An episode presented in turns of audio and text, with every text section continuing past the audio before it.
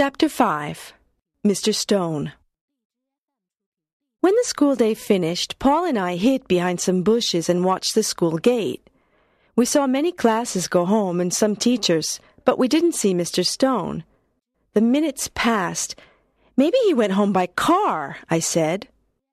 At that moment, through the bushes, we saw a man with black hair and very high cheekbones walk past. It's him, I whispered. Wait! He mustn't suspect that we are following him. Paul said. We waited two minutes. Okay, we can go, I said. We followed him at a distance and finally we saw him go into a house. It was a pretty pink two story building. There was a lawn in front of it and a big tree on the side. We crept up to the window and carefully looked inside. Mr. Stone put his briefcase down and opened the refrigerator. He took out another bottle of that horrible green liquid and put it on the table. Then he went upstairs. Now what can we do? Paul whispered. No problem. I can climb the tree, I said. Are you sure? Of course. Don't forget I play volleyball. Be careful. I went to the tree. It wasn't very high and it was easy to climb. From my position, I could see his room. Mr. Stone was there.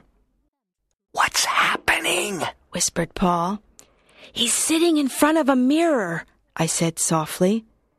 His hands are on his head. Oh no! What? What? asked Paul. The teacher was totally bald, and his head was covered with disgusting brown warts. I felt sick. Suddenly, I noticed my reflection in Mr. Stone's mirror, and Mr. Stone noticed it too. He brusquely turned around and stared at me. I was paralyzed with fear. My mouth fell open. I was expecting the worst. Instead, Mr. Stone didn't look angry. He, he actually seemed very sad. He opened the window. You students think I'm weird. Come inside. I want to tell you something. Oh, Mr. Stone, I'm terribly sorry, I started to say. I was extremely embarrassed. Don't worry. Since you're here, please come in. I climbed down the tree. Paul was very nervous. Come on, Jenny. Let's go away before it's too late. No, Paul, I'm going in. B- but. I went towards Mr. Stone's front door, so Paul followed. The teacher opened the door and made us sit down in his living room. Do you want something to drink? He asked. No, nothing, thank you, I answered. W- what are those warts on your head? asked Paul, ignoring the look I gave him. These warts are the results of a throat tumor. You see, I started smoking as a teenager, and I continued until the tumor. Chemotherapy made me lose all of my hair, and I developed these warts. You've probably noticed my voice. Unfortunately, the tumor destroyed my vocal cords, so now I speak with a voice implant. The tumor has caused very serious changes in my life. I started to suffer from depression, and I still see a psychiatrist. I also moved, hoping to start a better life in a new environment. In fact, I'm from Wisconsin. You see, I'm not married, and the illness has made me very lonely. People don't like illnesses. They stay away from sick people. Sick people bother them. Mr. Stone, we really feel terrible about our behavior, I said. Yes, we, we really apologize. We hope you can forgive us, added Paul. Don't worry. In a sense, I'm glad this happened. I haven't talked like this to anyone for a long time. You see, I want to be friends with my students. That's why I asked your class so many questions. But it's very hard for me to smile or be cheerful. Try to understand if I'm strict or unpleasant. I smiled at Mr. Stone. I was very moved. We understand, I said softly. May I ask you a question? said Paul. Paul! I exclaimed. It's okay. Ask me anything you want, answered Mr. Stone. What's that stuff you eat at lunch? Oh, did that scare you? The green liquid and the black pills are part of my treatment.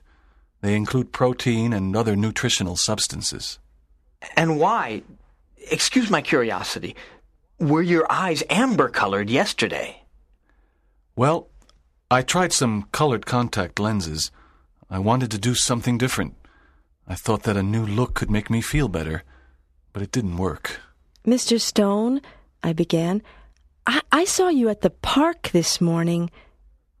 Gee, I probably appeared very strange to you with all those movements. He said. My doctor suggested early morning exercise in fresh, clean air. You really have watched me these last few days, I must say. Paul and I looked at each other. We felt rude and very silly. We were ashamed for being so inconsiderate. Well, Mr. Stone, we don't know how to thank you for your hospitality and kindness, I said. We really don't deserve it. Our behavior. Th- that's enough, that's enough. Don't worry. Thank you for your company. I'll see you tomorrow at school. And remember, if you ever want to come and visit me, you're always welcome. Thank you very much. We'll come again, said Paul. Paul and I left Mr. Stone's house and walked home. Well, I think we've learned a lesson, Paul said. We must remember that many people in this world are suffering. Many people have problems. And if they act in strange ways, there are reasons. There isn't an alien behind every bush. There's a person, just like you and me. And maybe this person needs friendship and a helping hand. I looked at Paul with affection and admiration. His words expressed my own thoughts perfectly. We had let our imagination and superficiality dominate us. This made us forget human feelings and problems. I thought about Mr. Adams and his artificial arm. Even in that case, I had overreacted with my ridiculous suspicions.